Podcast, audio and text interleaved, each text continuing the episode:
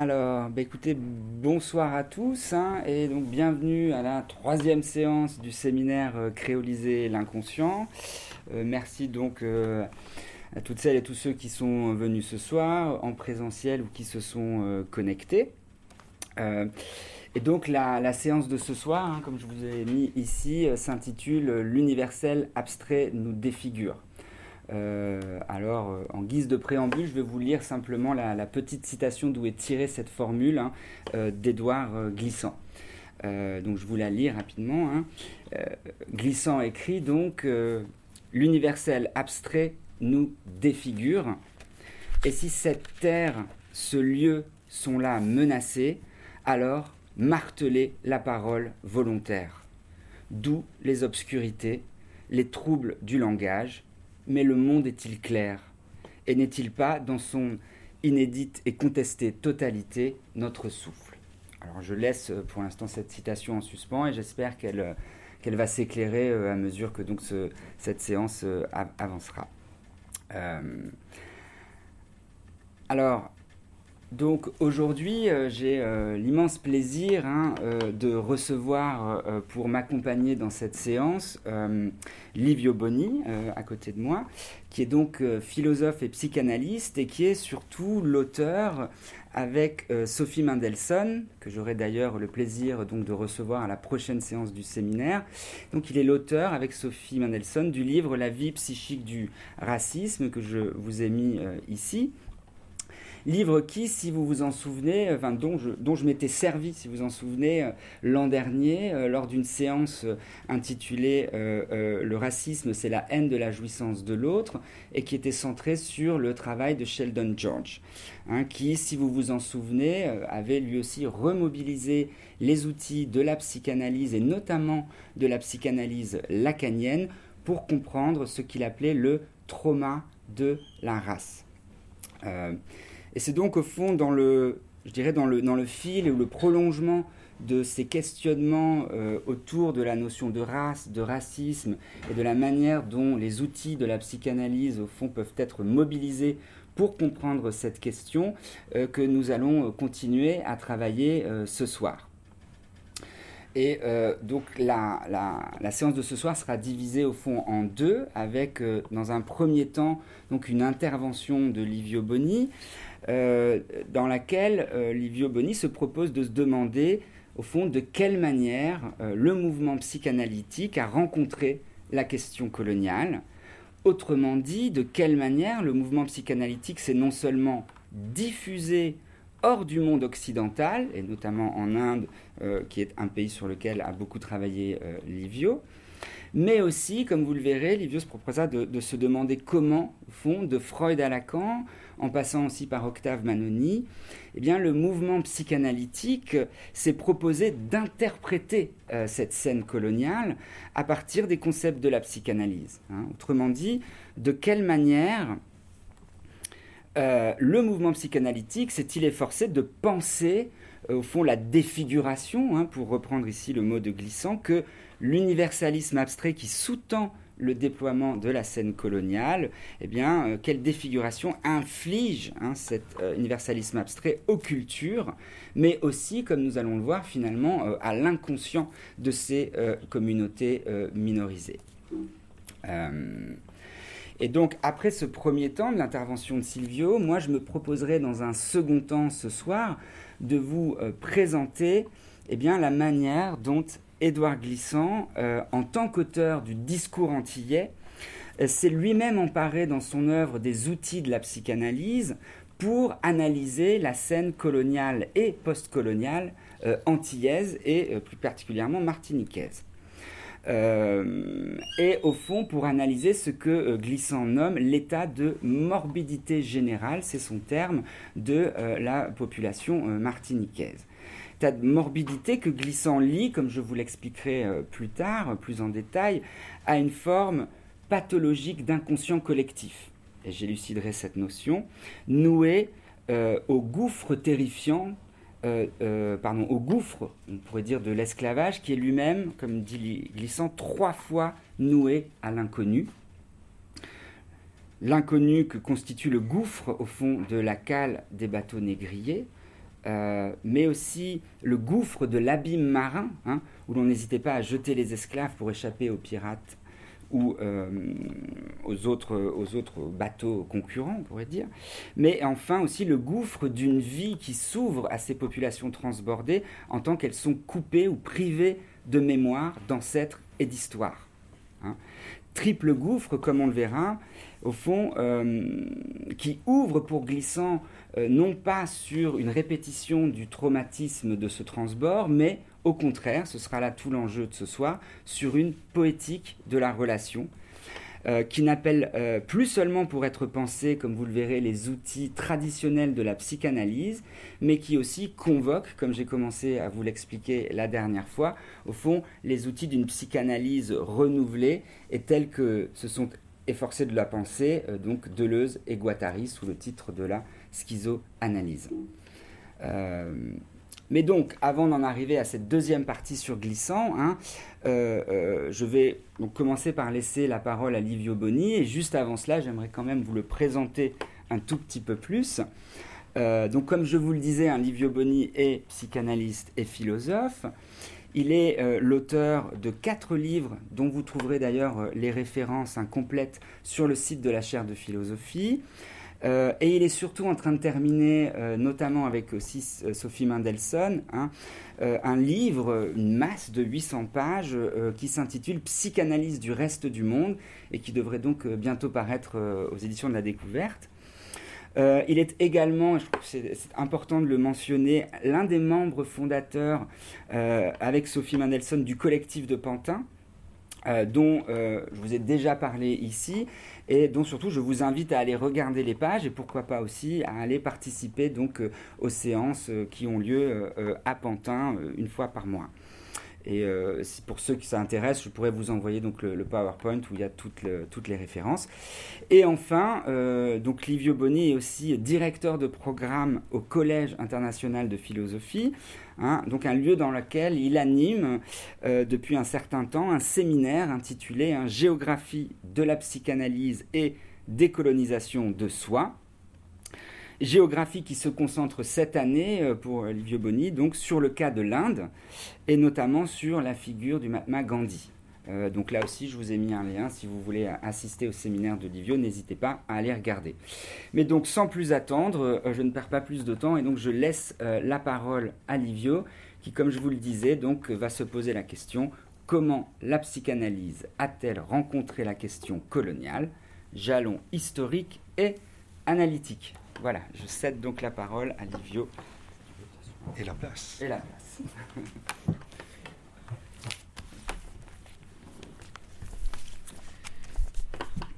Bonsoir tout le monde. Merci à Frédéric pour cette introduction. Alors oui, ça, sera, mon intervention sera peut-être un peu latérale hein, par rapport euh, au, thème du séminaire de cette année qui porte sur glissant, donc je ne parlerai probablement pas du tout des glissants, mais euh, je parlerai plutôt, voilà, je traiterai justement la question que, tu, que tu viens d'annoncer, de comment je poserai quelques j'identifierai quelques séquences historiques et spatiales dans lesquelles la psychanalyse a rencontré la question coloniale. Voilà, et on, verra par la suite si et comment elle, euh, ceci croise aussi euh, votre, votre sujet actuel qui porte sur le glissant et sur la créolisation. Alors, peut-être que comme point de départ, en effet, hmm, donc ça sera plutôt une approche historique ou histoire critique, mais historique. Je crois que pour, comme point de départ, il ne faut pas oublier, euh, Frédéric vient de rappeler, mentionner les mouvements analytiques, hein, donc euh, l'histoire du mouvement analytique. Il ne faut pas, comme point de départ, on pourrait prendre l'effet que la psychanalyse naît dans un contexte qui n'est pas celui d'un État-nation, d'une culture nationale né à l'intérieur, la, psychanalyse naît dans, en Europe centrale, hein, ce que les Allemands appellent la Mitteleurope, hein, l'Europe du milieu, né à l'intérieur euh, euh, donc euh, d'un contexte impérial, hein, celui de l'empire des Habsbourg, de l'Autriche-Hongrie, qui est un espace irréductible en culture, qui n'est pas un espace d'État-nation, qui est irréductible en culture strictement nationale, qui est un espace plurilingue. Hmm. Il y a deux langues officielles dans l'Empire austro-hongrois, l'allemand et le hongrois, mais il y a neuf langues minoritaires, hein, pour la plupart des, langues slaves. Mais il y a aussi de l'italien à Trieste, il y a, il y a du yiddish, il y a plusieurs langues slaves, les polonais, les russes, l'ukrainien, les tchèques, etc. Ceci pour, euh, pour situer, pour euh, euh, partir peut-être de cette, donnée, la psychanalyse sème au début du XXe siècle dans cet espace-là et travaille d'emblée en plusieurs langues. De là le définir un espace créolisé, peut-être ça serait, serait abusif, mais je crois que ceci est très utile à rappeler. Il y a, il y a un historien de la psychanalyse, un historien argentin, qui s'appelle Mariano Plotkin, qui a beaucoup publié euh, en anglais, qui parle voilà, des, euh, des dimensions transnationales depuis le, depuis le début de la psychanalyse. Hein. La psychanalyse ne s'arrime pas à une culture nationale, à une langue, mais possède d'emblée cette capacité à circuler et entre plusieurs euh, langues, plusieurs cultures, plusieurs euh, mm, religions aussi. Donc, euh, mm, donc, elle rencontre pas, pour, qu'elle rencontre la question coloniale, encore faut-il que la psychanalyse se transfère dans des espaces autres que celui de, ses origines, c'est-à-dire dans des espaces des puissances des États-nations qui ont des empires coloniaux éminemment la France et la Grande-Bretagne. Si on veut, euh, donc dans un deuxième temps, si on veut retracer l'histoire de cette, euh, comme j'ai essayé de le faire dans mes travaux, l'histoire de cette rencontre, il faut probablement remonter à une intervention, à d'Ernst Jones, hein, vous voyez les, les, grands Deus ex machina du mouvement euh, analytique des origines, les biographes de Freud, fondateur de la Société britannique de psychanalyse, mais aussi de l'American Psychanalytic Association, lequel tient une conférence euh, euh, à Londres, à la British Society, en 22, sur l'Irlande, sur la question, ça s'appelle The Island of Ireland, hein, l'île d'Irlande, et c'est probablement le premier texte de géopolitique analytique. C'est un, vous le trouvez, euh, si ça vous intéresse, et ces textes figurent dans les premiers volumes d'écrits de psychanalyse appliquée d'Ernst Jones, publié chez Payot dans les années 70. Donc, dans ces petits textes, euh, Jones s'attaque à une question qui est celle, d'une certaine manière, qu'on pourrait définir du colonialisme interne. Hein. C'est-à-dire la, question irlandaise. Vous savez que la question irlandaise a été, considérée par tous euh, pendant très longtemps par tous les penseurs de la, question coloniale comme une question euh, clé. Euh, ça intéressait Marx, ça intéressait jusqu'à Lénine. Il y a toute une, une, très grande une tradition très importante. La question irlandaise était perçue comme une question qui, d'une certaine manière, qui posait à l'intérieur même de l'espace européen et de l'espace du Royaume-Uni, les mêmes questions ou des questions similaires à celles qui s'est posées dans les espaces coloniaux proprement dit. Donc euh, Jones intervient dans les années donc en 22, au moment où se mettent en place des, où les mouvements indépendantistes irlandais euh, commencent à avoir un vrai impact et se, et se mettent en place des négociations euh, complexes avec, avec l'Angleterre et euh, propose une lecture euh, euh, qui, va, qui peut paraître aujourd'hui un peu abrupte, mais qui va avoir une, longue postérité.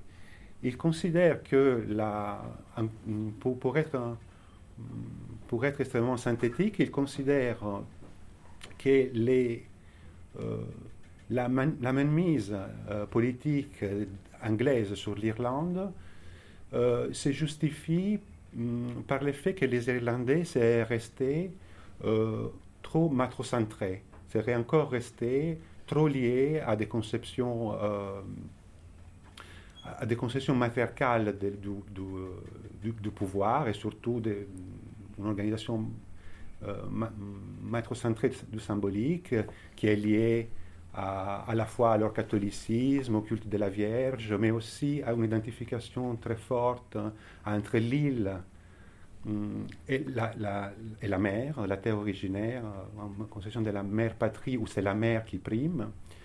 Et euh, euh, c'est seulement grâce à la médiation des anglo, anglo-saxonnes euh, qu'est la culture celtique, hein, dont dérive la, la, culture irlandaise, peut, d'une certaine manière, se désarrimer de cet ancrage archaïque. Donc, euh, pourquoi je mentionne cette, euh, cette, ces points de vue exprimés par Jones? Non seulement parce que c'est les premiers du point de vue historique, mais aussi parce que ces thèmes les, motifs, ces thèmes selon lesquels il y aurait des, civilisations, des espaces civilisationnels, des cultures, des peuples arrimés à une culture à une organisation symbolique ou psychosymbolique matriarcale, ce qui justifierait euh, l'intervention des cultures organisées par contre autour euh, d'une économie patriarcale, voilà, ce thème va après avoir toute une, une, grande fortune pendant la première partie du XXe siècle. C'est le cas euh,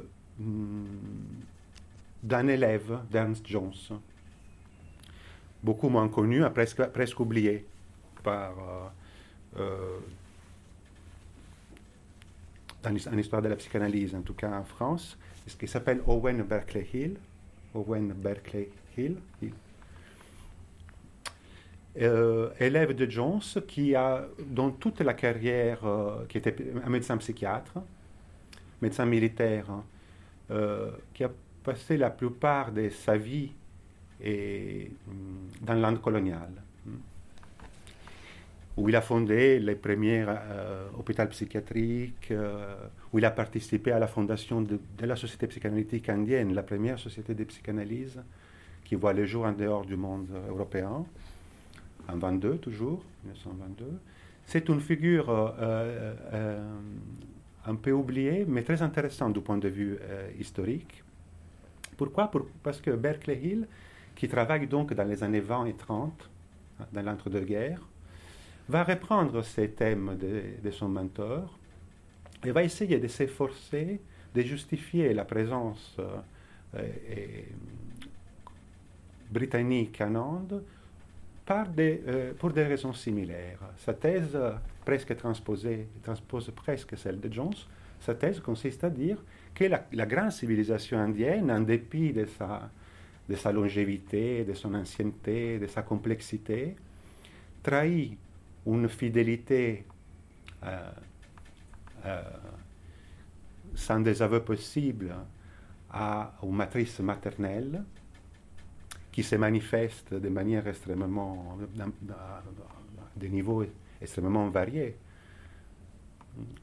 Mais, et, que la seule manière, et donc que la, tâche des Européens et des Britanniques en particulier, consiste à désarrimer cette grande civilisation de cet archaïsme et de la faire, de, de la faire rentrer dans les mouvements de l'histoire, qui est un mouvement qui va euh, nécessairement vers euh, une, euh, avec cette thèse évolutionniste, hein, mais qui s'appuie sur, sur, la sur la théorie freudienne des stades de la libido, selon laquelle voilà, seulement les civilisations qui ont, qui ont conquis un stade phallique du point de vue symbolique peuvent participer du mouvement de l'histoire, alors que les autres, qui seraient restés à des stades psycholibidinaux euh, précédents, euh, seraient d'une certaine manière coincés, hein, quelque chose dans, dans le, incapable de transformation véritable. Alors, euh, les, et Jones, c'est quelqu'un qui n'a pas écrit des livres. Hein. et pardon, Owen, Berkeley Hill, donc cet élève de Jones, n'a pas écrit des livres, mais il, a, il, est l'auteur d'une quinzaine d'articles, essentiellement publiés dans l'International Journal of Psychanalysis, donc dans les années 20-30, qui ont donc cette teneur. En même temps, euh, ces, textes sont, euh, assez, euh, sont plus nuancés que cette présentation que je viens de faire pourrait laisser croire. C'est-à-dire, ce sont des textes pétris d'érudition. C'était quelqu'un qui s'intéressait, qui, avait une, grande culture orientaliste, hein, on peut dire, c'est-à-dire qui connaissait, qui s'intéressait à, à l'hindouisme en particulier, mais aussi à, différents courants de la pensée indienne, notamment au yoga. Euh, mm, à une époque où, les années 20-30, où la, la, les pouvoirs coloniaux britanniques en Inde est, fragilisé, chancelle. On voit bien qu'une époque est, est, sur le point de s'achever. Les mouvements indépendantistes commencent à prendre beaucoup d'envergure en Inde. Euh, avant même euh, que Gandhi euh, revienne au début des années 20 pour, et que le gandhisme prenne le dessus sur les, mouvements indépendantistes. Il y a plusieurs mouvements. Donc, Owen Berkeley écrit à une époque où, d'une certaine manière, sa justification de la présence coloniale anglaise ne va pas de soi. Elle est malaisée. Et a recours, ce qui nous intéresse, en tout cas qui m'a intéressé, a recours à des arguments freudiens, à une psychanalyse appliquée pour euh, justifier cette, euh, cette présence. Je vous cite, pour, euh, au cas où ça vous, ça vous intéresse d'y voir de plus près, deux ou trois textes. Uh, the psychic erotic factor in the religion, philosophy and character of the Indus. Donc, les facteurs uh, sadico-érotiques dans la religion, la philosophie et les caractères des hindous. C'est dans l'International Journal of Psychoanalysis numéro 2, 21. Uh, the Color Question from a Psychoanalytical Standpoint, c'est un texte de 24. Donc la question de la couleur d'un point de vue psychanalytique. À ma connaissance, les premiers textes de psychanalyse concernant la question de la, négrophobie. Hmm? Donc c'est intéressant. Euh, petite parenthèse, euh, la, la, thèse de Berkeley Hill euh, aujourd'hui nous paraît presque banale. Il approche la négrophobie à partir d'une hypersexualisation plus ou moins inconsciente dont la, la peau foncée ferait l'objet dans l'imaginaire des races blanches ou sémites. Euh, bon, aujourd'hui, euh, cette thèse nous paraît d'une certaine manière presque, presque acquise. après, avoir, après Baldwin, après Richard Wright, après toute une... Hein, mais pour les, pour les années 20, c'est pas, ça avait une, certaine originalité et, et donc c'est un petit article intéressant. Et puis pour, euh, toujours pour, euh, pour des soucis un peu historiques, un petit texte d'un exposé de Berkeley Hill à la Société psychanalytique des indienne, prononcé en 24, en Indo-Muslim Unity, sur l'unité entre hindous et musulmans, petite conférence à laquelle Gandhi assista. Hein. Euh, eu l'occasion d'assister, euh, un petit seule, même, seule fois où Gandhi croise euh, des discours psychanalytiques ou euh, directement dans son... Et euh, c'est un texte étrange que j'ai traduit en français et que vous, pour la revue de, de, la SPF, de la Société psychanalyse freudienne. un texte étrange, hum, un peu farfelu, si vous voulez, mais où, euh, en s'appuyant sur Totem et Tabou, Berkeley Hill imagine une réconciliation symbolique entre les hindous et les musulmans sur la base d'un repas totémique, où euh, il s'agirait pour les hindous d'accepter de sacrifier euh, lors de banquets totémiques hautement ritualisés, et de sacrifier la vache sacrée, d'en partager la chair avec les musulmans, un signe de communion symbolique, et de désarrimage, encore une fois, de leur culte maternel, parce que la vache sacrée est interprétée par Berkeley Hill comme un symbole maternel et un des, des symboles par excellence de la... En échange de quoi les musulmans accepteraient d'une certaine manière de moins, sinon de devenir végétariens, en tout cas de limiter les sacrifices animaux, des bestiaux et euh, quelque chose pourrait se, se, réconcilier entre, se faire d'une alliance symbolique entre ces euh, peuples, euh, cette civilisation guerrière et sacrificielle qui est pour, pour Berkeley la civilisation musulmane et, et indo-musulmane et la, la, composante hindou, hindou-hindou. Bon. Gandhi apparemment ne fut pas extrêmement convaincu par ces mais, euh, mais, mais trouva ça intéressant euh, tout de même parce que voilà, poser la question qui pour lui était cruciale, encore, même, encore plus, un encore plus préalable même à la décolonisation, ne pas diviser les hindous et les musulmans, ce qui après s'est produit avec euh, la partition entre l'Inde et le Pakistan, en grande partie. Donc voilà, euh, si vous voulez, dans la discussion, mais, je pourrais mentionner d'autres thèses de Berkeley Hill, en particulier à propos, dans les premiers articles que j'ai cités, euh, si quelqu'un s'intéresse euh, au yoga, c'est assez intéressant comment Berkeley Hill envisage, encore une fois, il ne pathologise pas les hindouistes, ce n'est pas exactement de ça qu'il s'agit, mais il considère l'obsession des hindous pour les corps, et en particulier l'obsession pour le contrôle des orifices, euh, et pour le contrôle à partir de la respiration, par exemple, et toute la place qu'a la respiration dans les pratiques yogiques, comme, euh, encore une fois, vous avez une fixation euh, au stade anal. Donc toute cette obsession pour les contrôles du sphincter, pour les régimes alimentaires, pour les questions de pureté, pour les contrôles de la respiration, tous ces corps-là, ces corps, ces corps troués, est pour, pour, pour Berkeley Hill la preuve hmm, que de cette, bon, de cette fixation. Nous sommes donc dans, un, dans, une, dans une zone comme ça. Euh, petite parenthèse, les psychanalystes indiens, qui commencent à émerger donc euh, dans l'Inde à cette époque, euh, je disais la société psychanalytique indienne, autour d'une figure, euh, Girendra Shekhar Bose, les premiers psychanalystes indiens, et peut-être les premiers psychanalystes non européens tout court, non occidental. Ça s'écrit Bose, B-O-S-E, mais son prénom est plus compliqué. S'intéresse énormément à ces travaux de Berkeley Hill les considère. Pourquoi? Parce qu'il considère que même s'il donne des réponses euh, erronées, il pose de bonnes questions.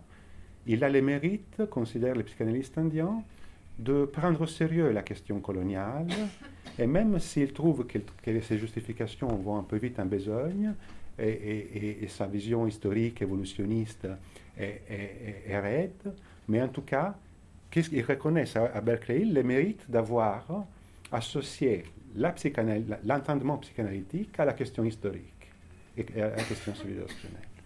Donc, euh, et, ces textes sont, sont lus, discutés, la preuve que Gandhi, Gandhi se rend euh, à la société de psychanalyse et l'écouter en 24. Alors, c'est donc, euh, continue, quitte à faire des sauts un peu. Si on se déplace maintenant de l'espace à l'autre espace, nationale euh, chez l'autre puissance impérialiste, euh, européenne, hmm, la France. Et euh, la rencontre entre la psychanalyse et la question coloniale est un peu plus tardive. Hmm. Non seulement parce que la psychanalyse perce plus tardivement en, en France, mais on va voir aussi pour d'autres raisons. Alors, probablement, les premiers nuages sans doute le premier nuage, le premier nuage entre la psychanalyse et la question coloniale s'est fait chez les surréalistes. Hein. C'est fait chez les surréalistes. Donc, euh, vers la moitié des années 20, donc, euh, euh, les surréalistes, à l'époque de la guerre du Rif, hein, au Maroc, les surréalistes prennent des positions très, très anticoloniales, très claires. Et utilisent d'une certaine manière un certain primitivisme, primitivisme esthétique, en particulier leur défense des arts premiers, hein, des arts premiers ou des arts primitifs, comme on disait à l'époque, euh, donc des, arts africains, euh, comme euh, une lecture freudienne hein, de ces arts-là. Ces arts-là seraient en réalité plus proches de l'inconscient, plus proches de quelque chose. Hein. Euh, ils renversent d'une certaine manière le, discours évolutionniste. Euh, les, les, et, donc il y a quelque chose qui commence à, circuler de manière euh, à ce moment-là. Et par exemple, avec une critique très, très dure, très acerbe de l'exposition universelle et coloniale de 31, hein, qui était vraiment le triomphe du fétichisme colonial, de l'éloge de la technique, mais aussi la fétichisation du monde colonial. Et les surréalistes prennent, produisent des tracts, des affiches, des textes contre cette alliance entre pouvoir technique et fétichisation de la, du monde colonial. Et puis, et, mm, quand, euh, après la, la, défaite de la France contre l'Allemagne, euh, avec le déplacement d'une partie des surréalistes vers les Amériques. Et en particulier, c'est là qu'on a un moment qui est important, qui est la rencontre entre André Breton et Aimé Césaire à Martinique, à la Martinique en 1941. Et cette rencontre-là forme autour, à cette époque, Aimé et Suzanne Césaire avaient déjà fondé la revue Tropique, qui était la première, qui était la, revue ou laboratoire du mouvement de la négritude à ce moment-là, quelque chose s'est fait, c'est, un, deuxième nuage est possible euh, entre euh, l'usage que faisait Breton du freudisme et de la psychanalyse et les mouvements de la négritude, amorcés par, les couples Césaire.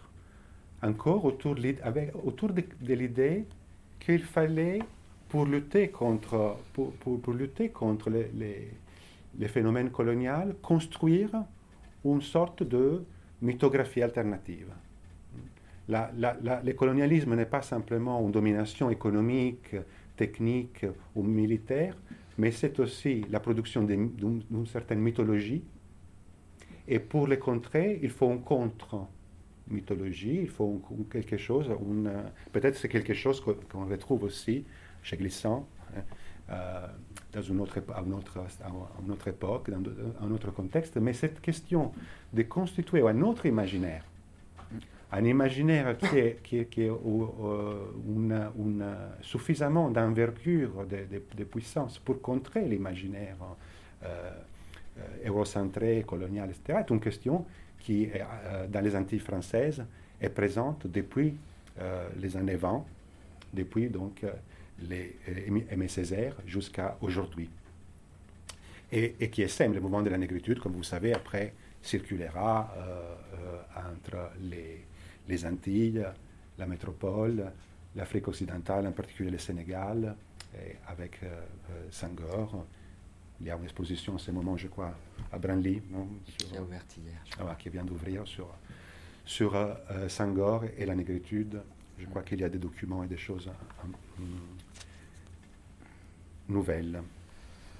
Donc en France, c'est dans les marges un peu. Hein. Vous voyez, c'est dans, les, mouvements d'avant-garde, c'est chez les surréalistes, c'est aux Antilles, euh, dans la entre intellectuels en exil et, intellectuels noirs euh, qui commencent à écrire en créole, qui commencent à, poser la question de la créolisation. Mm-hmm.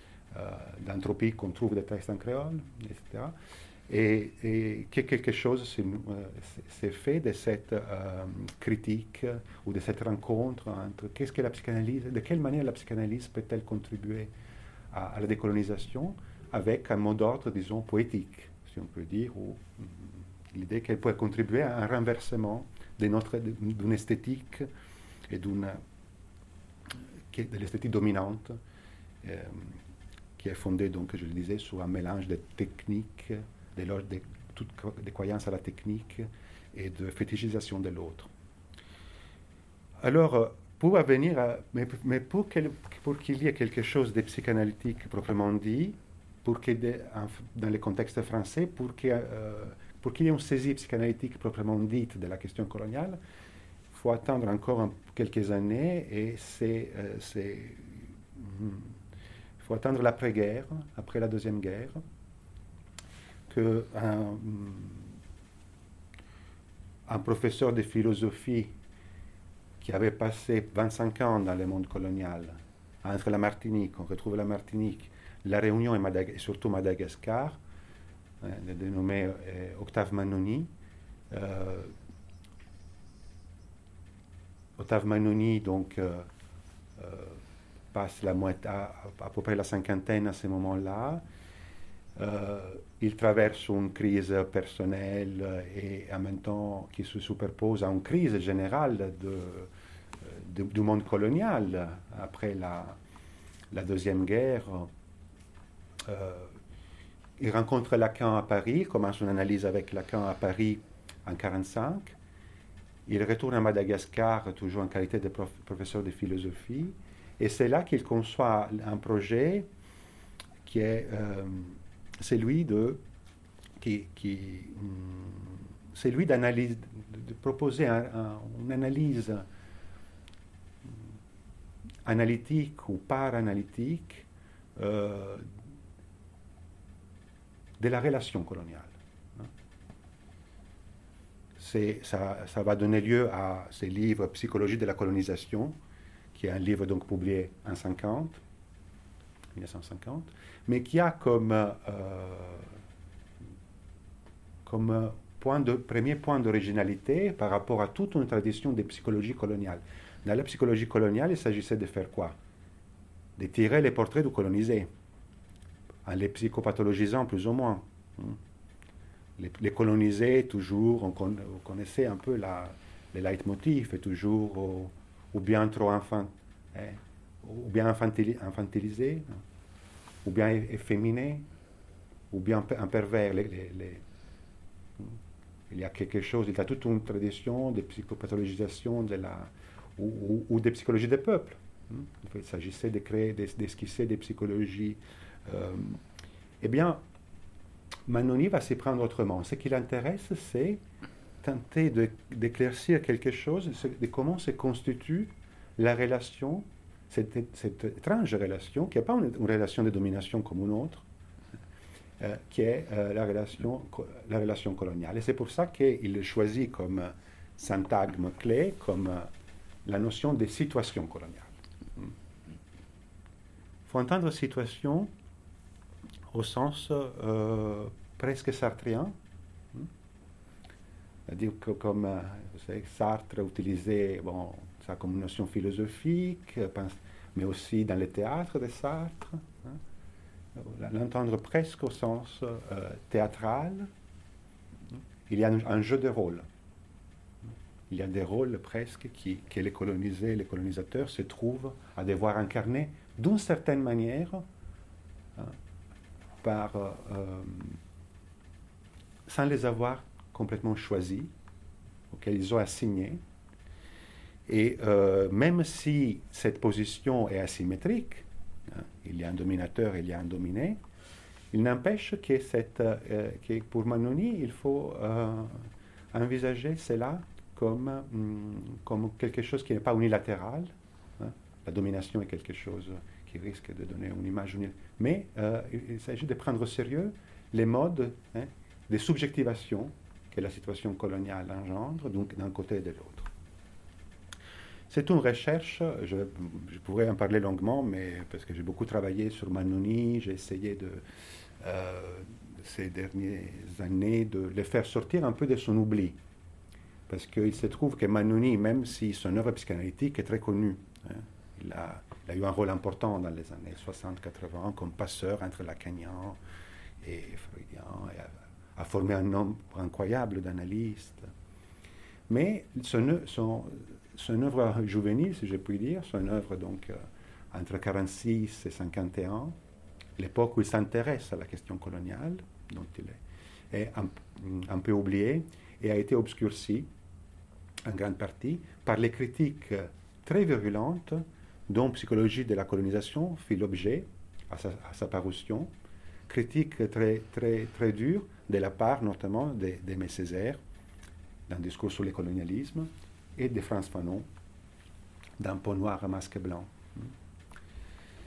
Ces critiques portaient surtout sur une notion sur laquelle je ne vais pas m'attarder ce soir, mais on pourra, si vous voulez, en discuter, qui était la notion de complexe de dépendance que Manoni mettait en avant au début de son livre et qui a d'une certaine manière euh, opacisé.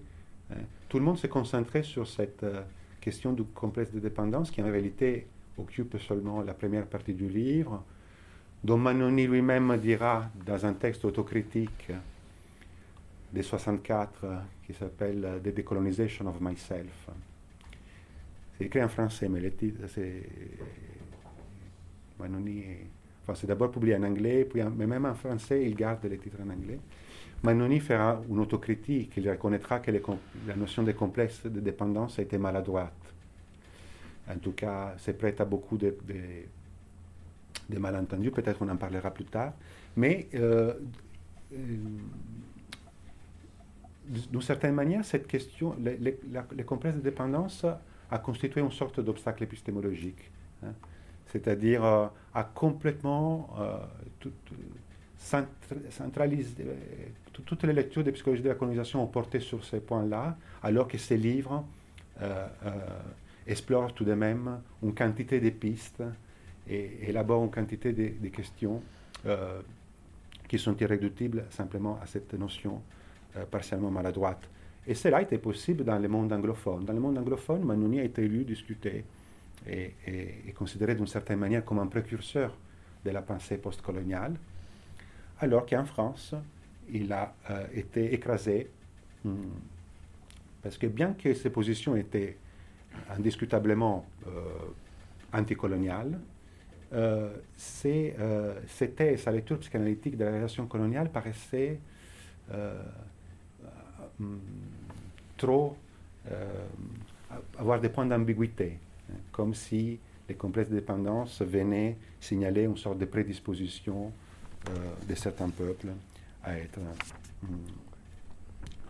colonisés. Bon. Euh, en tout cas, ces, livres restent, je crois, un point de départ très important pour l'analyse, du point de vue de la psychanalyse, de la question coloniale, et peut être aujourd'hui relu. On va il a été d'ailleurs réédité. Il était devenu introuvable, il a été réédité récemment, euh, l'année dernière, au Seuil. Et euh, l'autre thèse qui, était, qui, aujourd'hui paraît euh, un autre point de force et d'actualité de ces livres, et qui aujourd'hui paraît là aussi d'une certaine manière assez admissible, mais qui à l'époque faisait, faisait tâche, c'était que Manoni considérait que la relation coloniale n'allait pas disparaître avec la décolonisation politique, allait survivre, au fait, était justement parce qu'elle elle concernait des, modes de subjectivation, des formes, et qui n'allaient pas disparaître d'un coup de baguette magique une fois, euh, une fois les décolonisations, les indépendances politiques avérées, et donc, d'une certaine manière, ces, livres ouvrent déjà sur la question du postcolonial. Du fait que quelque chose de, cette, relation-là va survivre et va se réjouir autrement dans les espaces et dans les territoires, y compris dans les anciens territoires euh, métropolitains, dans les territoires des anciens pays colonisateurs. Donc, thèse troublante en 50, à une époque où tout le monde, d'une certaine manière, dans les fronts anticoloniaux, voulait croire à la, à la, décolonisation comme quelque chose de, euh, comme une révolution, comme un point de non-retour. Alors que Manoni déjà, d'une certaine manière, annonçait le fait que euh, quelque chose, voilà, cette, cette, survivance importante, cette postérité de la, sous la durée de la relation coloniale. Euh, je peux, combien de temps je peux 10 minutes. 10 minutes? Oui. Alors, je le disais, vous voyez, je suis un peu obligé de, procéder par, euh, par séquence, par strate, comme ça, par jalon. et, donc, euh, euh, il y a d'autres textes de Manoni, mais donc Psychologie de la colonisation en 50, La plante du noir, un texte si ça vous intéresse, La plante du noir, c'est un article qui, qui paraît dans la revue Esprit en 51 dans un numéro où Fanon publie l'expérience vécue du noir, hein, qui sera après un chapitre de Point Noir Masque Blanc. Donc, Manoni et Fanon publient dans les mêmes numéros d'Esprit euh, deux textes sur la question, sur la question noire. Euh, L'une, euh, le texte de Fanon centré sur la notion d'expérience vécue, qui vient de la phénoménologie de l'Erlebnis, mais que vous connaissez probablement, et euh, Manoni, euh, La Plante, qui est déjà une critique de l'universalisme abstrait. Hein. Hein, c'est déjà une critique. Aujourd'hui, les questions, ces questions, c'est un texte actuel, parce que déjà à cette époque, Manoni émet une critique de l'universalisme abstrait qui fait fi de toute différence et considère que toute lutte euh, d'émancipation euh, procède en deux temps. D'abord en demandant une égalité des principes, mais en deuxième temps en pouvant revendiquer une singularité. Et ça vaut pour le féminisme, ça vaut pour les questions raciales, dit Manoni. Le mouvement féministe, dit-il, nous apprend hein, que la revendication euh, égalitaire et la revendication d'une singularité irréductible ne sont pas contradictoires. Hein, et, il applique cela aussi, et il préconise d'une certaine manière, un pronostic sur le fait que euh, ces questions-là vont avoir une place importante dans la, euh, dans la société française hum, décolonisée, ou post-coloniale. Donc, euh, ça s'arrête l'essentiel de ça, quand Fanon écrit en 52 euh, et publie pour Noir Masque Blanc, euh, Manoni, euh, et, ses livres, je l'ai rappelé, contient une critique dure, même si Fanon reconnaît, reconnaît à Manoni d'avoir fait une première lancée, d'avoir abordé cette question, hein, d'avoir déverrouillé mais donc il reconnaît euh, un livre de grande honnêteté, euh, Fanon, malheureusement trop exhaustif, dit Fanon. Le livre de Manoni est malheureusement trop exhaustif. Qu'est-ce que ça veut dire? Ça veut dire que pour Fanon, on ne peut pas régler la question à coup de psychanalyse. Manoni croit trop à la psychanalyse, pour lui. Donc, euh, il, son paradigme est trop, est trop... Mais il le reconnaît. Et en même temps, mais en même temps, je disais, il s'attaque à la notion de complexe de dépendance de manière très dure, politique, ce qui a un effet pour Manoni, euh, un effet libérateur, paradoxalement. Hmm. Euh, d'une certaine manière, Manoni se sent hmm, délesté de cette question et soulagé par le fait que quelqu'un qui est issu du monde colonisé puisse euh, prendre la parole et se faire prendre en charge cette question. Euh, c'est pour ça que dans notre livre avec euh, Sophie Mendelssohn, La vie psychique du racisme, on allait jusqu'à dire d'une certaine manière que Fanon décolonise Manoni. Fanon permet à Manoni de se désidentifier par rapport à ce rôle qui s'était attribué d'être l'analyste de la situation coloniale. Lui qui venait qui en avait une connaissance euh, interne, précise, mais qui tout de même représentait les, les, mondes, hmm, ces mondes-là du côté des colonisateurs. Et donc l'intervention des, des, Fanon euh, est pour, euh, est pour Manoni un événement et aussi quelque chose d'une certaine manière qui les libère de cette question sur laquelle il ne reviendra plus. Hein. on dit que Manoni ne voulait même plus discuter de, ces livres, de ces travaux. Euh, seulement, il reviendra uniquement donc dans ce petit texte que j'ai mentionné tout à l'heure, The Decolonization of Myself.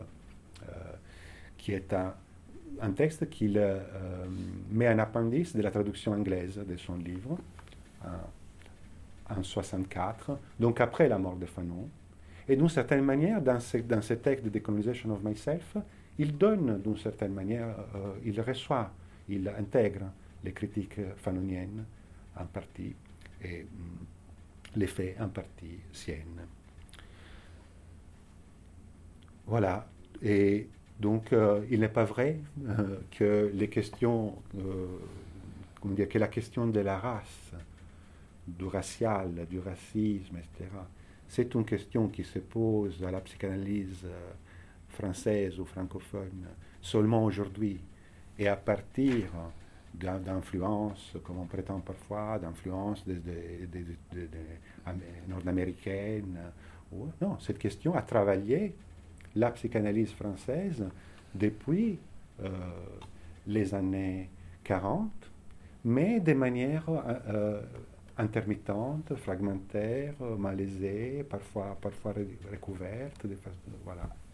Et ça me paraissait important, me paraît toujours important de pouvoir avoir cet historique, euh, cette, mm, cette, profondeur historique, pour, y compris pour, faire face aux discussions actuelles hein, qui se font à l'intérieur du monde psychanalytique, par exemple, sur hein, quelle est la légitimité, peut comment la psychanalyse peut ne pas se rendre sourde hein, à certaines revendications et comment elle peut les recevoir et les travailler. Voilà. Peut-être je, je, je, vais m'arrêter là pour euh, hein, mentionner la mais peut-être qu'on pourra le faire euh, plus tard. Voilà. Merci. Merci beaucoup. Merci beaucoup, euh, est-ce que vous voulez peut-être poser quelques questions maintenant ou est-ce qu'on enchaîne directement sur. Oui, bah, oui, oui.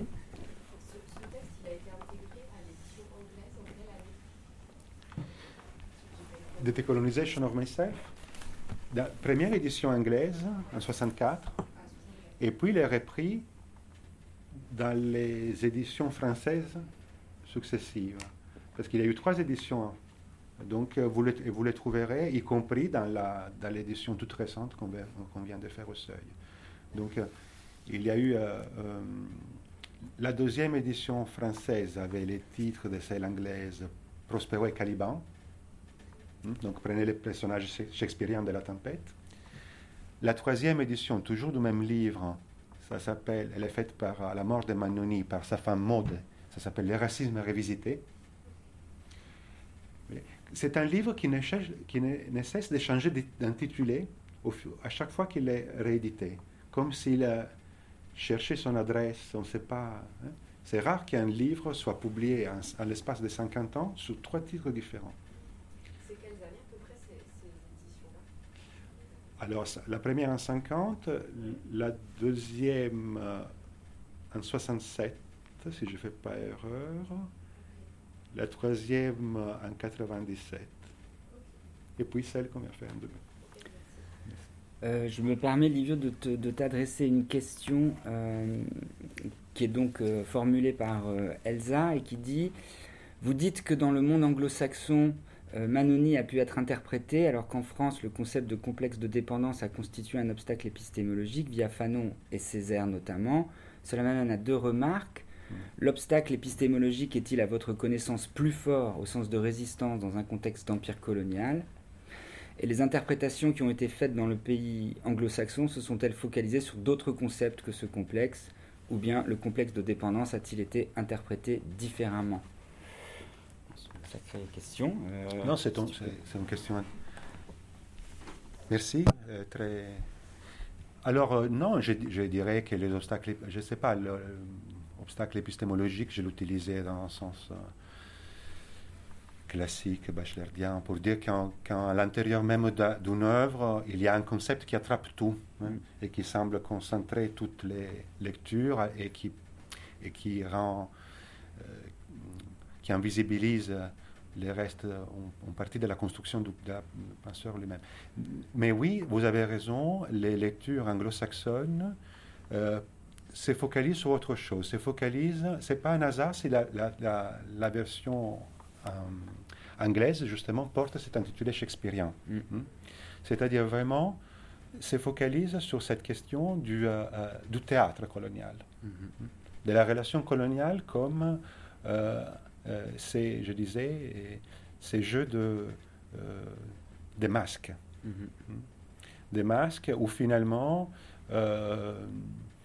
le colonisateur lui-même se trouve prisonnier d'un rôle qu'il doit jouer, qui est celui, par exemple, d'incarner aux yeux du colonisé un être tout-puissant. Ce qui lui rend. Euh, c'est qu'il y a, des, y a un, coût. Hein. Alors, je ne vais pas forcément maintenant rentrer dans les subtilités de l'analyse manonienne, mais oui, euh, les, anglo-saxons, peut-être à cause de cette référence shakespearienne, mhm. hmm, vont vraiment euh, lire euh, Manoni comme un, analyseur du, du théâtre colonial. Ce n'est pas un hasard si c'est un auteur hein, qui, après, dans la, dans la suite de, de, ses travaux, a énormément travaillé sur le théâtre. Hein. Bon, très bien, merci. Alors peut-être qu'on va, on va quand même continuer. Euh, euh, je vais vous faire moi la deuxième partie du cours et on gardera euh, donc ensuite du temps hein, à la fin de la deuxième intervention pour discuter peut-être de la, de la totalité de, ce qui est présenté ce soir. pour qu'en en fait on puisse au moins finir les, les, deux interventions avant 8 heures et peut-être dépasser un tout petit peu si on veut engager une, une discussion. Donc, mais en tous les cas, merci beaucoup Livio de nous avoir effectivement posé ces jalons hein, de euh, comment effectivement la psychanalyse a croisé la question coloniale et, et au fond quelles, ont été d'abord les tropes de départ qui ont fait un peu obstacle à une analyse euh, je dirais, non, non pathologisante de cette scène, jusqu'à mobiliser au fond la psychanalyse pour euh, non seulement, comme tu disais, tirer le portrait du colonisé, mais surtout de cette relation dans laquelle le colonisateur lui-même est impliqué et qui, au fond, euh, euh, modifie grandement ses coordonnées psychiques. Alors, moi, comme je vous le disais, je vais effectivement maintenant vous présenter, au fond, la manière dont Édouard Glissant, au fond, récupère cette question coloniale et essaye de la penser. Alors, euh, c'est vrai que bon, euh, Livio s'est arrêté juste avant de vous mentionner, au fond, euh, la reprise de cette question du colonialisme en psychanalyse par Lacan, qui donc lui-même fournira des thèses assez intéressantes sur cette question.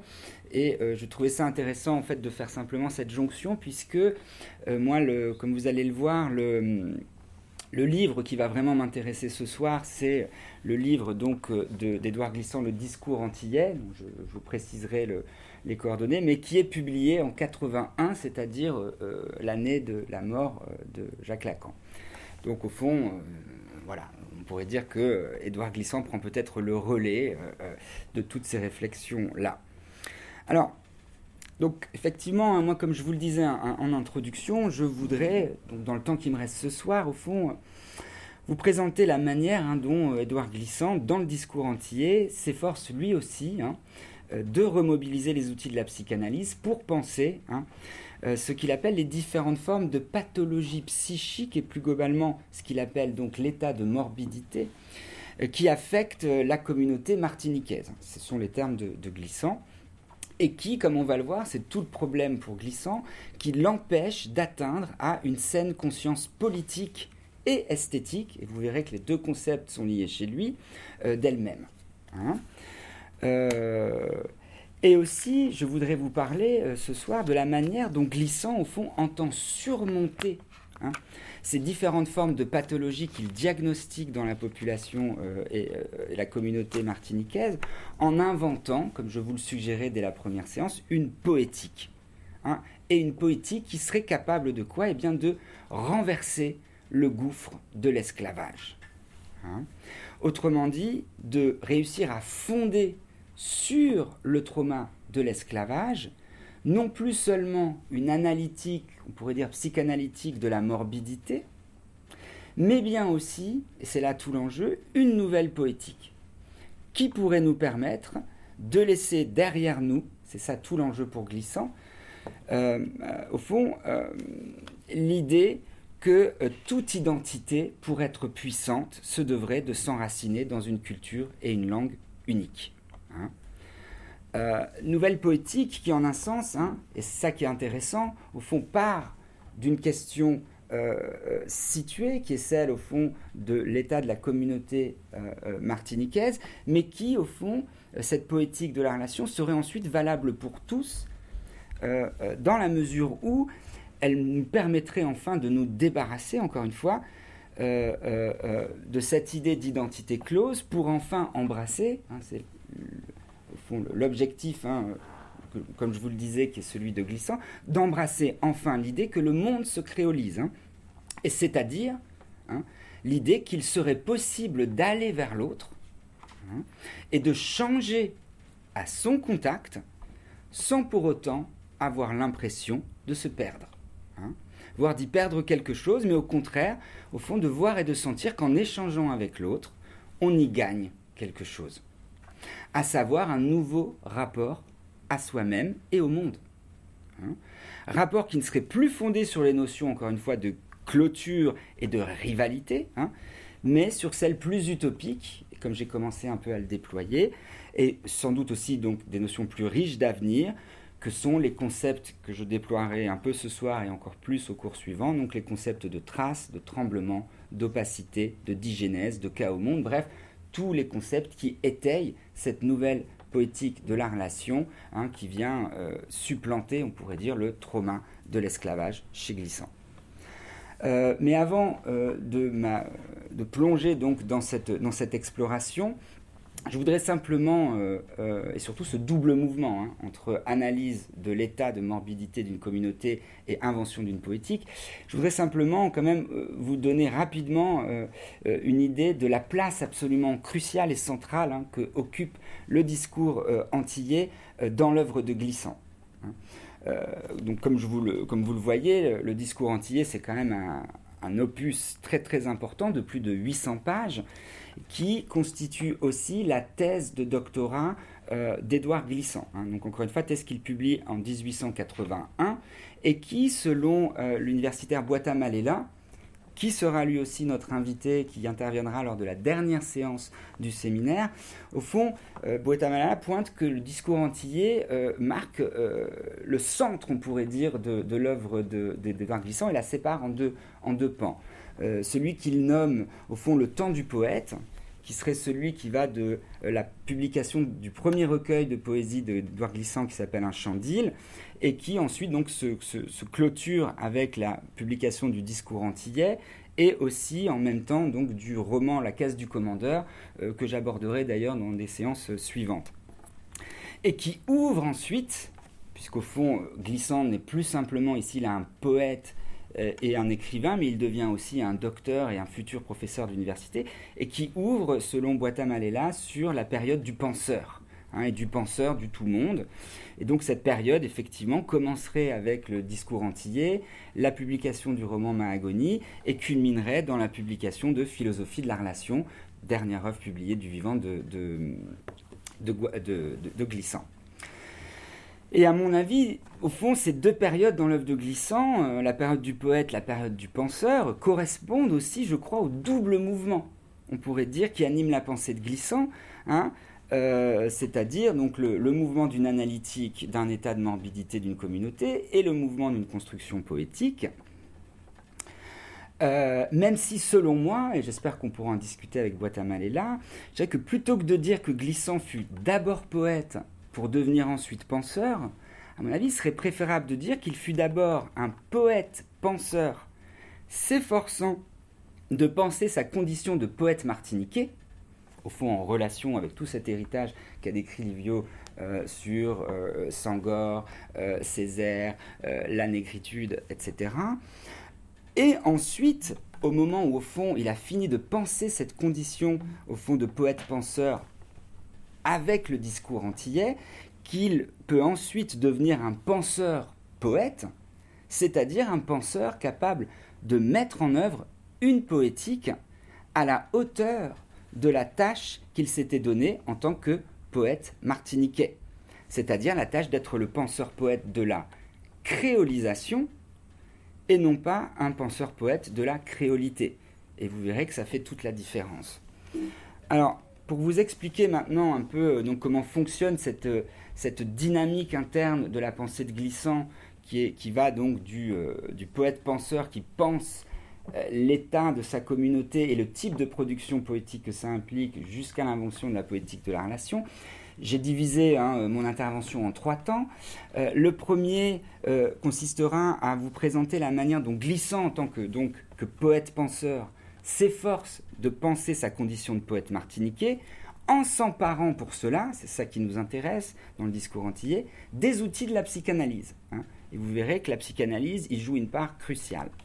Ce qui me conduira dans un deuxième temps à vous présenter l'approche que je qualifierais de clinico-poétique, que Glissant adopte pour comprendre la poétique antillaise, hein, pour au fond évaluer la plus ou moins grande portée révolutionnaire ou vitale de cette poétique antillaise, et donc euh, où il diagnostique à la fois son impuissance, mais aussi les germes euh, de, subversion et de grandeur à venir qu'elle contient.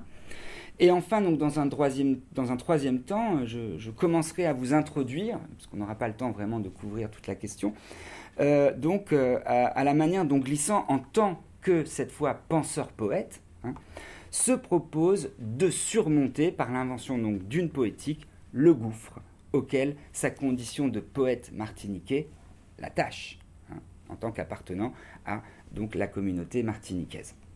Alors première partie hein, que j'ai intitulée Être esclave de l'esclavage, vous verrez qui est une formule de Franz Fanon, qui précisément lui dit je refuse d'être l'esclave de l'esclavage. Donc ici, être esclave de l'esclavage ou diagnostiquer l'inconscient martiniquais, selon Édouard Glissant. Alors, ce qui est très intéressant, c'est que la thèse, au fond, que défend Glissant dans le discours antillais, est que, au fond, toute communauté et par implication tout individu est la proie d'un inconscient collectif inconscient collectif toutefois qui n'est pas à lire à la différence de l'inconscient collectif de Jung comme un inconscient peuplé d'archétypes, pourrait dire atemporel, mais comme un inconscient collectif qui serait structuré par des données socio-historiques. C'est le point de glissant. Hein. données socio-historiques qui, sous certaines conditions, vous verrez que c'est la thèse 2, que je préciserai, eh n'affecte pas seulement cet inconscient collectif, les croyances, les mœurs, euh, ou au fond l'idéologie qui sous-tend une communauté, mais aussi, je cite glissant, la formation d'un champ de pulsion commune, hein, qu'on pourrait alors appeler, toujours glissant, l'inconscient d'une collectivité. Fin de citation. Autrement dit, l'inconscient collectif que se propose de mettre à jour glissant dans le discours entier n'est pas un inconscient lié à des formes abstraites hein, et invariables, ni un inconscient lié à une structure linguistique, comme le voulait Lacan, mais un inconscient, encore une fois, historiquement situé, pour autant que cet inconscient se spécifie d'inscrire au cœur de la vie pulsionnelle d'une communauté les données socio-historiques qui le constitue et le détermine ou le spécifie. Un donné qui en viennent, c'est là tout le problème que prend à bras le corps glissant dans le discours antillais, qui en viennent, comme peuvent le faire d'ailleurs des symptômes chez des individus, hein, à entraver le bon fonctionnement de cette communauté et à créer, comme le dit Glissant, là je le cite, hein, un état de morbidité générale. Ce qui en en apparence, c'est un paradoxe, puisque si la généralité, donc la norme, devient morbide, comment on différencie le normal du pathologique?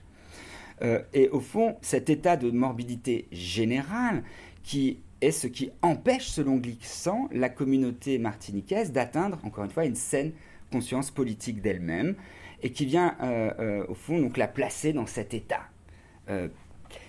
état qui conduit Glissant hein, à avancer donc comme je vous le disais, une autre hypothèse pour essayer de comprendre au fond qu'est-ce qui spécifie l'état morbide de la communauté martiniquaise en tant qu'elle est déterminée par un inconscient collectif. Car au fond, tout inconscient collectif ne détermine pas une forme générale de morbidité. Au fond, la question de glissance, c'est à quelles conditions une structure qui détermine un inconscient devient pathogène pour la communauté qu'il détermine. Hein. alors, c'est pour répondre à cette question donc que euh, glissant euh, introduit une nouvelle hypothèse que je trouve absolument euh, fondamentale pour, au fond, bien comprendre comment mobiliser les concepts de la psychanalyse sans, au fond, se retrouver pris dans des biais inconscients. et il va dire, au fond, c'est sa thèse, que les données socio-historiques qui structurent un inconscient collectif ne deviennent véritablement pathogènes qu'à partir du moment où le rapport qu'entretient cette communauté à son entour, donc à son territoire, cesse d'être médiatisé, c'est le mot important à retenir, par des structures économiques et techniques qui émanent de cette communauté.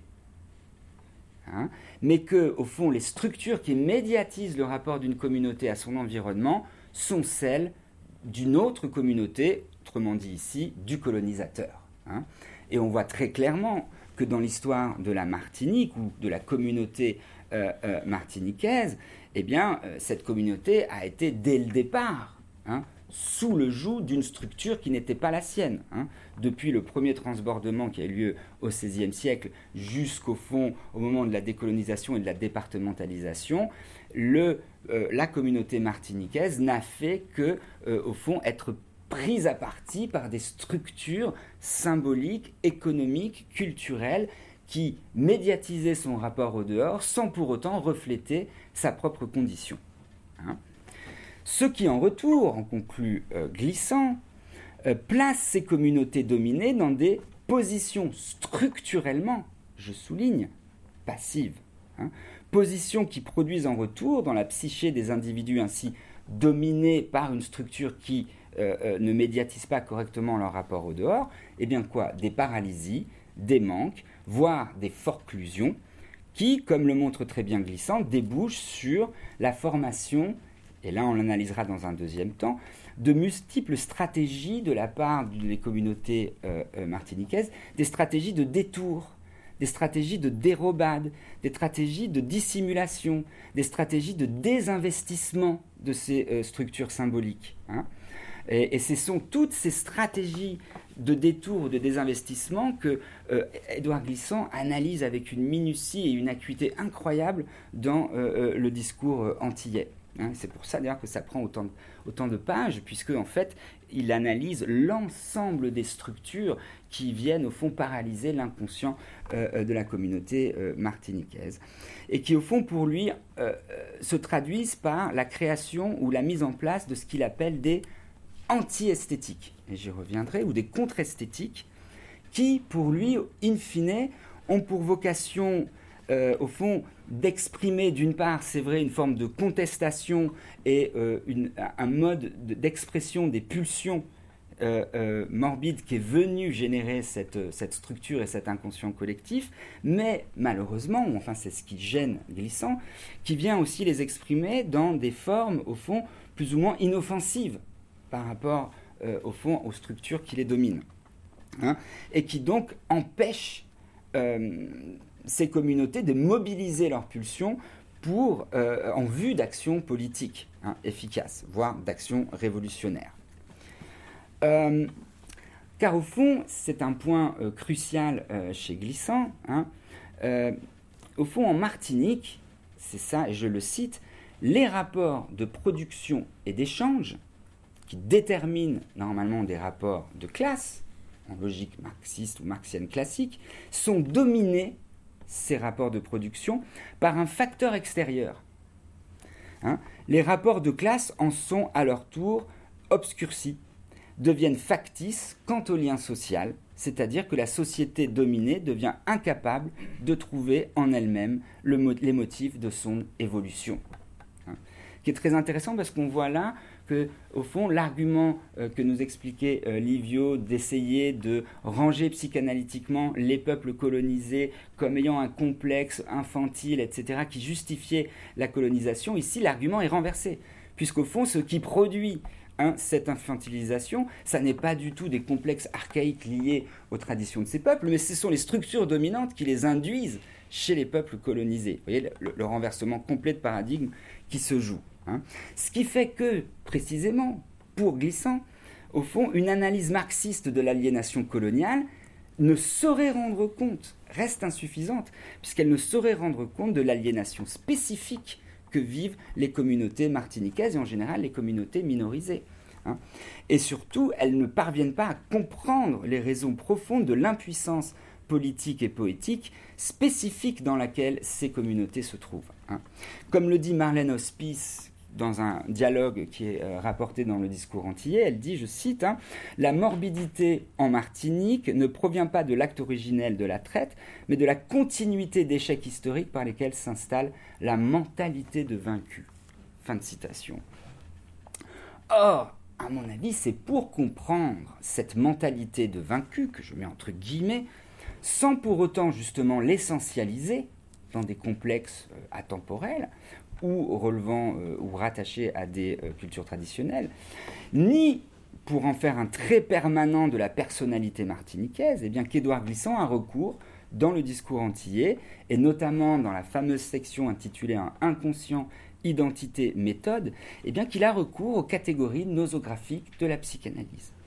Même si, c'est là ce que je voudrais vous montrer, c'est que ce recours aux catégories nosographiques de la psychanalyse n'est pas un recours classique chez Glissant, mais engage au contraire une refonte critique de ces catégories, de telle sorte que ces euh, catégories ne puissent plus servir à masquer la violence structurelle que subit la communauté martiniquaise, mais qu'elle serve au contraire hein, à mettre en lumière cette violence, à l'exhiber, voire qu'elle l'isole comme un élément pathologique en tant que tel. Hein. alors que, comme on le sait, et comme on va le voir juste après euh, autour du, du concept du nom du père, on avait toujours l'habitude de penser en psychanalyse que les structures symboliques sont là pour produire de l'apaisement, pour produire de la structuration. Or, ici, les structures symboliques deviennent la source même de la pathologie. Hein, voyez euh, et c'est intéressant aussi, hum, c'est que toutes les sections, euh, au fond, qui composent le, discours antillais sont introduites par une page repère, hein, donc que ce soit en économie, en sociologie, etc., dans lesquelles euh, Glissant liste, au fond, les concepts fondamentaux qui lui ont servi à analyser et éclairer euh, des pans euh, de la société ou de la communauté martiniquaise. Or, cette section sur l'inconscient s'ouvre par une page repère. Euh, vous irez la regarder peut-être vous-même. Mais la page repère est laissée blanche. Elle est laissée vierge et avec une petite note de bas de page hein, qui dit que précisément, au fond, il n'y a rien d'autre à dire que cette page blanche qui est encore vierge euh, euh, euh, et donc tout un travail encore à faire pour la psychanalyse. Donc ces points, il n'y a pas de point de repère, au fond, pour mobiliser les concepts de la psychanalyse, si tant est qu'on veuille le faire, au fond, d'une manière critique, c'est-à-dire en réinscrivant ces concepts dans un contexte socio-historique déterminé. Alors, il me semble au fond que l'usage que Glissant fait de la psychanalyse et de ce point de vue-là, alors là, c'est euh, peut-être un peu polémique de ma part, mais euh, au fond, quelque peu similaire en un sens à ce qu'a pu essayer de faire Octave Manoni hein, dans Psychologie de la colonisation, puisque en un certain sens, Manoni s'était quand même, même s'il a été critiqué, efforcé, et on pourrait y revenir, hein, de euh, de penser, comme le disait Livio, une relation euh, coloniale. Et puis surtout, moi, il me semble que dans ce complexe de dépendance qui a été si violemment critiqué, au fond, Manoni tentait quand même, peut-être maladroitement, mais de ne pas interpréter la psychologie malgache et au fond son inclination à se soumettre de bon cœur, on pourrait dire très bizarrement, aux colonisateurs, à partir au fond d'une grille très occidentalisée du complexe d'Oedipe, qui voudrait qu'on soit en concurrence avec le père, on pourrait dire, euh, mais il a tenté de le faire à partir, au fond, d'une cartographie de la culture malgache elle-même, hein, et en référant, au fond, euh, le complexe de dépendance tel qu'il le diagnostiquait chez les malgaches à la culture traditionnelle malgache elle-même. Hein qui, au fond, résonnait, euh, du point de vue de Manoni, avec les structures euh, psychologiques, au fond, du colonisateur, hein, ce qu'il a appelé le complexe de Prospero. Euh, on ne revient pas là-dessus, mais enfin, on pourra en parler plus tard, mais qui, au fond, qui, est la quintessence, au fond, du, au fond de, la, de la dynamique dipienne, et j'y reviendrai. au fond, pourquoi je dis ça C'est que, comme vous allez le voir, pour Glissant, il ne s'agit pas de psychologiser l'inconscient de la communauté martiniquaise. Hein. Et il ne s'agit certainement pas non plus de mobiliser le complexe d'Oedipe pour essayer d'expliquer les diverses impasses ou l'état de morbidité générale. Hein. Au contraire, je cite Glissant, où il dit très clairement, il dit, il ne s'agit pas de rapporter les troubles apparus dans la population scolaire martiniquaise à des effets du complexe de. Il est très clair. Hein. Mobiliser la psychanalyse, ça n'est pas faire ça pour lui. Car, il ajoute, l'enfant martiniquais ne vit pas les rapports parentaux comme réellement conflictuels. Hein. La rivalité père-mère n'est pas réellement inscrite dans ce mouvement contradictoire qui a composé la structure familiale. La traditionnelle énergie de la femme, les pratiques d'irresponsabilisation de l'homme, la non-nécessité historique de la structure familiale, hein, sont vécus flous. Tout cela fait que le complexe de dit devrait être ici abordé avec précaution. Et en tout cas avec la volonté de ne pas plaquer sur la réalité psychique du Martiniquais des stéréotypes dégagés en Occident. Hein. Et je vous invite tous à aller relire cette note de bas de page, page 488, où euh, Glissant revient sur un commentaire qui a été fait par un lacanien d'un de ses romans et qui avance le, concept de nom du père. Hein. Et Glissant dit, mais c'est quand même incroyable euh, de venir essayer d'analyser au fond, euh, la communauté martiniquaise à partir du concept du nom du père, quand on sait d'où vient le nom de famille et le nom du père dans un contexte, on va dire, euh, euh, de population esclavagisée, puisqu'on sait très bien que ce nom du père provient du, du, maître de la plantation. Hein. C'est-à-dire qu'au moment de la, la fin de l'esclavage, le nom du père était hérité du maître de celui qui a réduit en esclavage. Et au fond, si on devait se revendiquer du nom du Père en Martinique, on devrait se revendiquer du colonisateur.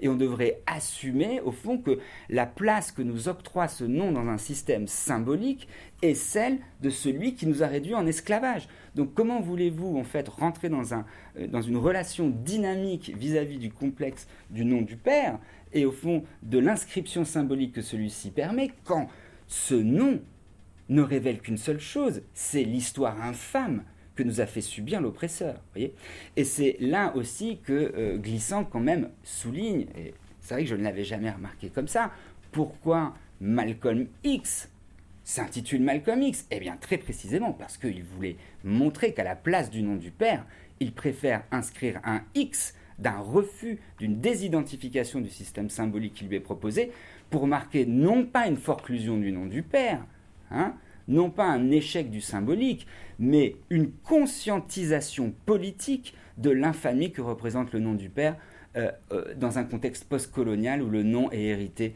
euh, du propriétaire de la plantation.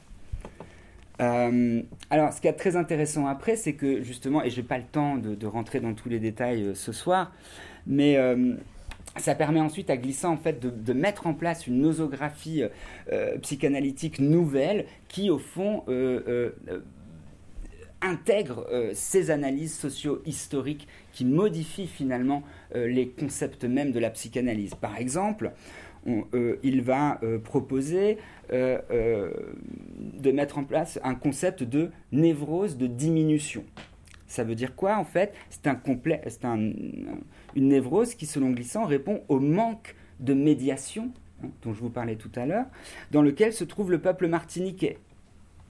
Euh, névrose qui l'oppose, Glissant, à la notion de névrose de saturation, puisque pour euh, Glissant, au fond, dans un contexte occidental hyper technologisé, au fond, il y a une forme de saturation de la médiation qui produit d'autres types de névroses que, les névroses qui sont produites par manque de médiation et donc par diminution. Hein. Euh, il, met aussi en place le, concept de névrose d'arrêt, hein, qui correspond à la situation d'impuissance dans laquelle se trouve la communauté martiniquaise et qui l'oppose à la névrose d'agression qui, elle, relève bien plutôt sur la scène euh, coloniale de ce que, euh, au fond, Manoni conceptualisait sous le titre du complexe de Prospero. et enfin, Glissant met en place le concept de psychose de connexion, qui renvoie quant à lui à la déconnexion de fait que produit le manque de médiation hein, euh, euh, dans lesquels se trouve la communauté martiniquaise relativement à son entour, et la notion de psychose de complexion hein, qui se produisent en milieu surmédiatisé. Hein. Et c'est là aussi où il va pouvoir, au fond, distinguer deux types, on pourrait dire, de psychose une psychose qui est induite par la structure et qui, au fond, place une population entière dans un état généralisé de morbidité psychotique, on pourrait dire, des psychoses qui sont déclenchées à titre individuel comme refus du nom du père au sens classique du terme. Alors, à partir au fond de ce diagnostic hein, de l'état de l'inconscient martiniquais, que va chercher à faire ensuite Glissant en tant que poète-penseur? Eh bien, ça va être d'analyser les types de poétique et de production artistique et culturelle que peut générer ce type d'inconscient. Hein, pour au, fond évaluer le, souffle de vie, le souffle créateur ou non euh, qui arrive à passer dans certaines productions poétiques en tant qu'elles sont déterminées par ce type d'inconscient. Euh, car euh, au fond, pour, pour Glissant, le point essentiel, c'est de comprendre dans quelle mesure, au fond, les Martiniquais ont essayé de fuir cette, situation impossible, ces contradictions insupportables dans lesquelles, euh, au fond, cette euh, structure les a placés, cette structure coloniale les a placés. Euh, et qui les fait aussi, d'un certain point de vue, rester, pour glissant, esclaves de l'esclavage, puisqu'ils n'ont pas encore atteint à une forme d'indépendance politique. car au fond, pour glissant, rester esclave de l'esclavage, c'est tout autant refuser de prendre conscience de l'histoire de l'esclavage, on pourrait dire du côté du colonisé, que de se définir entièrement à partir du trauma de l'esclavage. Hein. Et c'était la question, si vous vous souvenez, qui avait déjà été posée par Sheldon George dans le trauma de la race. Hein. Dans quelle mesure rester esclave de l'esclavage, c'est continuer pour une communauté à intégralement se définir à partir du trauma de l'esclavage et à l'inverse, pour Glissant, au fond, l'un des enjeux de sa poétique de la relation va être de, de penser comment cesser d'être l'esclave de l'esclavage, euh, c'est-à-dire cesser de se définir par rapport à un trauma. Euh, mais aussi, comme on va le voir, se lancer dans une exploration projective de l'histoire de l'esclavage qui a fait trauma. C'est-à-dire dans une forme nouvelle de rapport à l'histoire, hein, qui ne serait plus adossée simplement sur un effort de rationalisation ou de mise en ordre des faits, mais sur une pratique créative, cette fameuse pratique d'une mythologisation, d'une création d'un nouvel imaginaire, hein, au-delà de l'imaginaire, on va dire, de l'empire ou colonial, qui pourrait permettre en fait euh, au peuple martiniquais et au fond à toutes les communautés minorisées de pouvoir dépasser euh, ce trauma qui euh, les enferme dans une conception, on va dire, pas euh, incapable d'agir de, de, leur inconscient. et vous verrez aussi que ça va permettre à Glissant à la fois de récupérer un certain nombre de pensées de Franz Fanon, mais aussi de s'en séparer. vous, vous, le verrez à la fin. Alors, ce qui a euh, aussi, donc ce que commence à pointer d'abord euh, euh, Glissant dans ses productions poétiques martiniquaises, au fond, ce sont, comme je vous le disais dès le début, les manières dont les, poètes et les écrivains martiniquais et antillais donc ont développé tout un tas d'anti-esthétiques, de contre-esthétiques, couplées, comme je le disais, à des stratégies de détour leur permettant d'échapper sans pour autant s'y opposer frontalement à la situation coloniale. Hein. Stratégie donc que Glissant aussi hein, explore dans le discours antillais, et qui, je crois, ne sont là encore pas sans faire écho, euh, au fond, euh, à l'article euh, de Manoni sur son célèbre article sur le déni qui s'appelle Je sais bien, mais quand même. Hein. Même si généralement Manoni va quand même étudier la fonction du déni plutôt du côté du colonisateur, mais on pourra y revenir, là où euh, finalement euh, Glissant se saisit de ce concept aussi pour penser la relation euh, de la communauté martiniquaise et antillaise à, à la fois à ses productions esthétiques et à ses ambitions politiques. Même si Glissant ajoute, et je pense que la nuance est importante, je le cite, il dit Le détour n'est pas un refus systématique de voir. Donc on n'est pas non plus dans un déni complet. Non, ce n'est pas un mode de la cécité volontaire, ni une pratique délibérée de fuite devant la réalité. Nous dirions plutôt qu'il résulte, comme coutume, d'un enchevêtrement de négativité assumé comme tel. Le détour est le recours ultime d'une population dont la domination par l'autre est occultée. Donc au fond, c'est l'envers du déni euh, du maître, hein, les techniques de détour. Euh, car au fond, les techniques de détour, qu'est-ce qu'elles visent? Eh bien, elles visent d'abord euh, à mettre en place des formes de ruse, hein, des formes de détournement, des formes de moquerie, des formes d'enfantillage permettant de mimer le discours du maître hein, pour au fond lui ôter son autorité. On retrouve d'ailleurs là les stratégies au fond remobilisées par Judith Butler dans la, parodie du genre. Euh, et cette logique de détour se retrouve aussi, euh, au fond, dans le rapport qu'entretiennent les Martiniquais, euh, Glissant le souligne très bien, au monde du travail. Hein. Puisqu'en effet, ils ont toujours développé, on pourrait dire, des techniques de bas rendement volontaires. Hein, volontaires hein. je ne dis pas que c'est des traits de personnalité, c'est volontaire, c'est des stratégies politiques, de paresse assumée, Hein, et plus généralement de non-implication dans le travail. Donc vous voyez, tous les traits qu'on prenait aux populations colonisées pour les essentialiser et dire que au fond euh, ils étaient dans une situation d'infantilisme, là en fait l'ensemble de ces traits sont remobilisés d'un point de vue politique pour contester sans forcément aller à la confrontation violente euh, l'autorité euh, du maître. Hein. le problème pour Glissant, c'est que l'ensemble de ces techniques placent quand même la communauté martiniquaise dans une forme d'irresponsabilité passive. C'est euh, ce qu'il nous dit. Irresponsabilité passive d'abord face aux structures économiques et institutionnelles, mais aussi irresponsabilité politique, selon Glissant.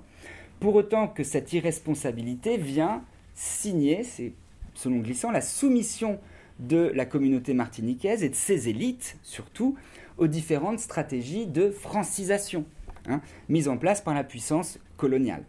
Francisation qui ne signe pas malheureusement l'émancipation ou l'intégration réussie de la communauté martiniquaise au reste de la population de la métropole, mais au contraire qui entraîne, je cite glissant encore, la mutité névrotique de l'être hein, et son irresponsabilité. Je dirais mutité névrotique et irresponsabilité qui transparaissait déjà ou qui était annoncée structurellement dans le discours de M. Husson Hein, euh, euh, que, que, Glissant commente abondamment dans son discours euh, antillais, et qui au fond se place en 1848, hein, au moment donc de l'abolition de l'esclavage, et au moment où M. Husson vient annoncer hein, aux, aux, anciens esclaves qu'ils sont libérés. Mais M. Husson s'agresse à eux dans un langage complètement paternaliste et infantilisant, et en même temps avance déjà les idées classiques qui vont soutenir au fond la scène, on pourrait dire post-coloniale, qui est, euh, euh, est faite d'une éloge de la docilité, euh, qui infantilise les populations anciennement esclavagisées et qui au fond constitue la scène post-coloniale comme justement euh, on va dire, une continuation de la scène coloniale sous un autre mode, c'est-à-dire sur le mode de vous avez vraiment besoin psychologiquement de nous pour continuer à vous développer. Hein. Euh, et, c'est ce qu'on voit déjà très bien sur le tableau que je vous ai mis, hein, où à la fois euh, les esclaves se, réjouissent de leur liberté, mais on voit tout de suite que cette liberté va être de l'ordre de la parodie, puisque on va ensuite commencer à mettre en place cette, soumission et ce jeu de dupes de, on appartient à la métropole, on a certains avantages, la sécurité sociale, etc. Mais du coup, on est infantilisé par la structure elle-même. Hein. Euh, mutité névrotique qui se voit aussi, ça c'est glissant qu'il souligne et je trouve ça intéressant, dans le type de détour euh, dont a, fait l'objet Franz Fanon lui-même, martiniquais, dans sa réception martiniquaise. C'est-à-dire que euh, dans la mesure où Franz Fanon appelait les Martiniquais à passer à l'acte, à se libérer, eh bien, euh, les Martiniquais, eux, ont préféré faire en quelque sorte l'impasse sur l'œuvre euh, de Franz Fanon, qui, comme on le sait, n'aura vraiment euh, de, conséquences réelles directes que du point de vue de la libération de l'Algérie. Hein.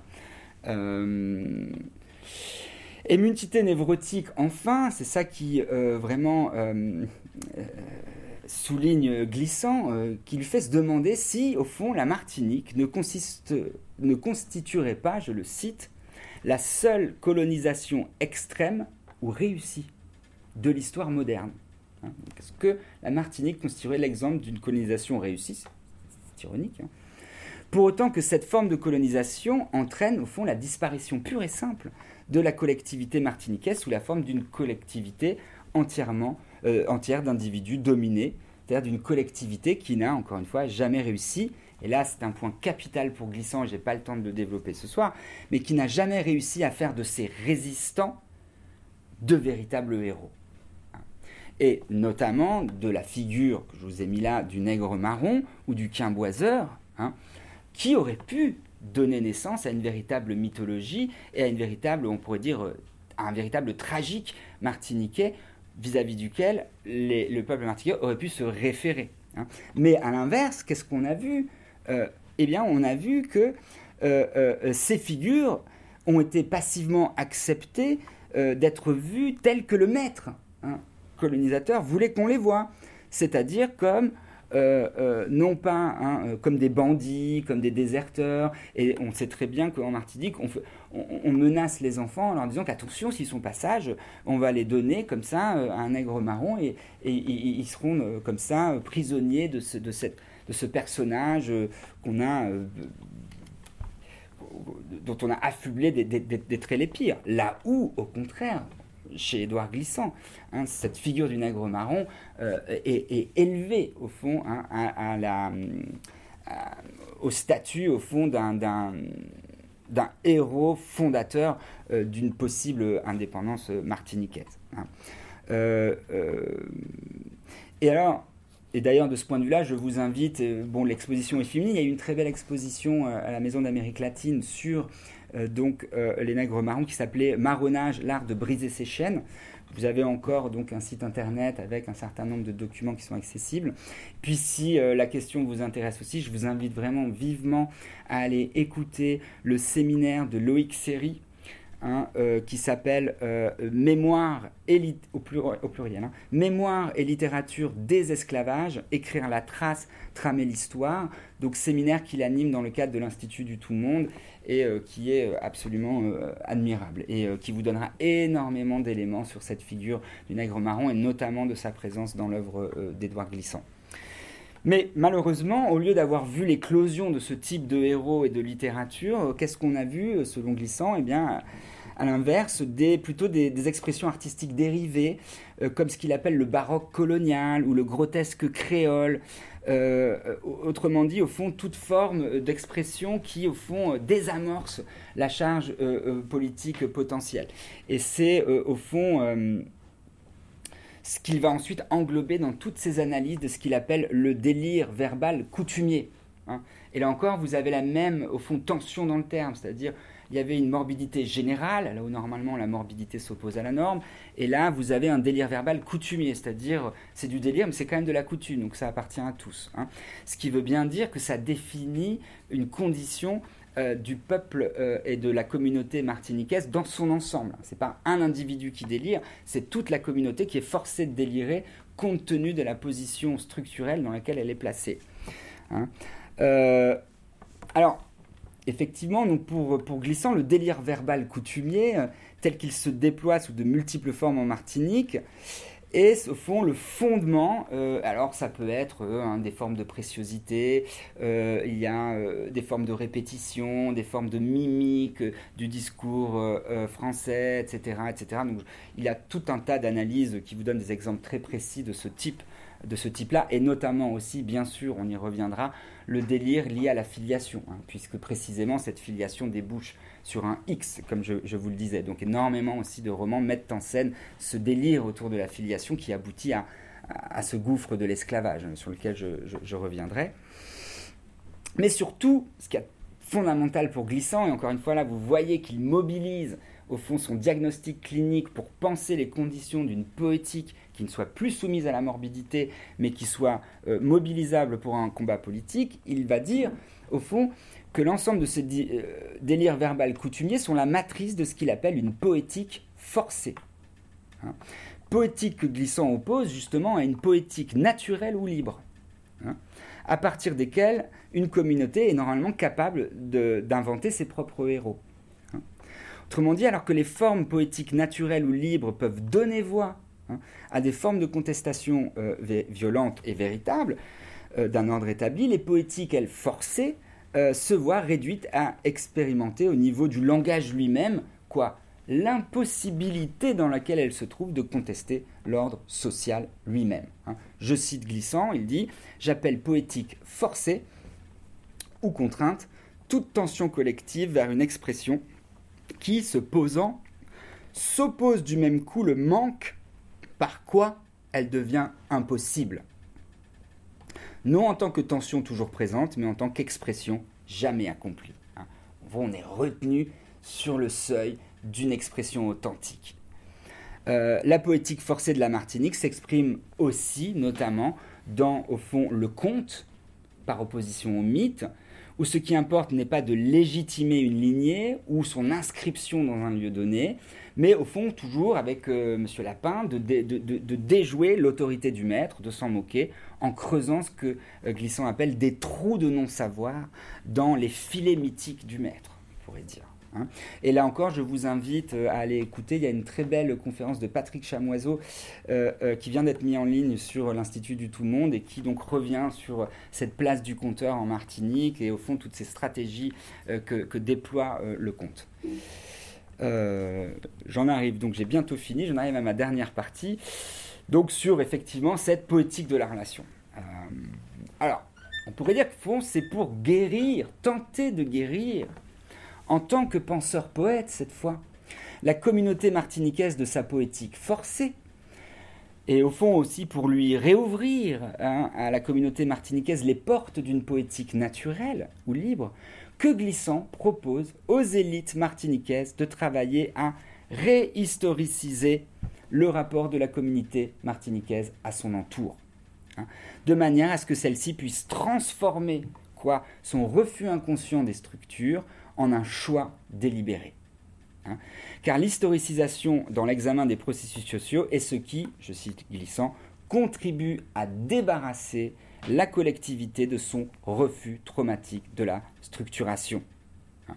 Car au fond, ici, l'historicisation, ce n'est pas seulement, pas seulement pour but hein, d'établir des faits, encore une fois, de reconstruire l'histoire réelle de la communauté martiniquaise, au-delà de celle que la métropole lui a imposée, mais l'historicisation a aussi, comme le dit Michel Giraud, qui encore une fois est, cité dans un dialogue du euh, discours antillais, eh bien, cette historicisation a une visée thérapeutique euh, qui s'appuie sur le modèle méthodologique de la psychanalyse, la prise de conscience d'un trauma antérieur comme catharsis.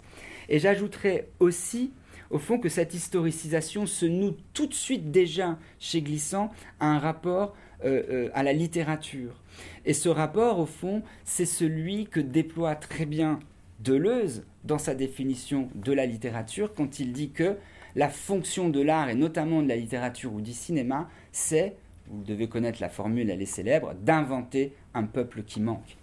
Eh bien, c'est pour ça que Glissant remobilise cette formule pour dire qu'au fond, la tâche authentique d'un penseur-poète martiniquais est bien celle-là. Elle est, dans le cadre de la littérature, d'inventer un peuple qui manque.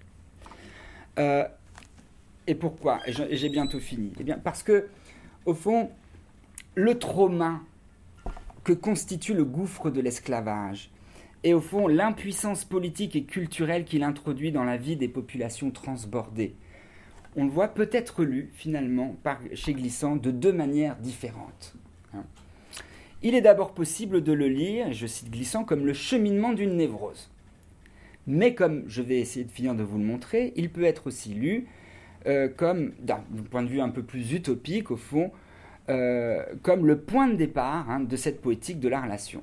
Mais laissez-moi juste résumer d'abord comment finalement Glissant voit ce, trauma et ensuite le cheminement comme cheminement d'une névrose. Eh bien, il dit, au fond, si on suit d'abord le chemin de la névrose, on pourra dire que l'histoire de la communauté martiniquaise débute par un premier choc traumatique, qui renvoie bien sûr au choc de la traite et du transbordement.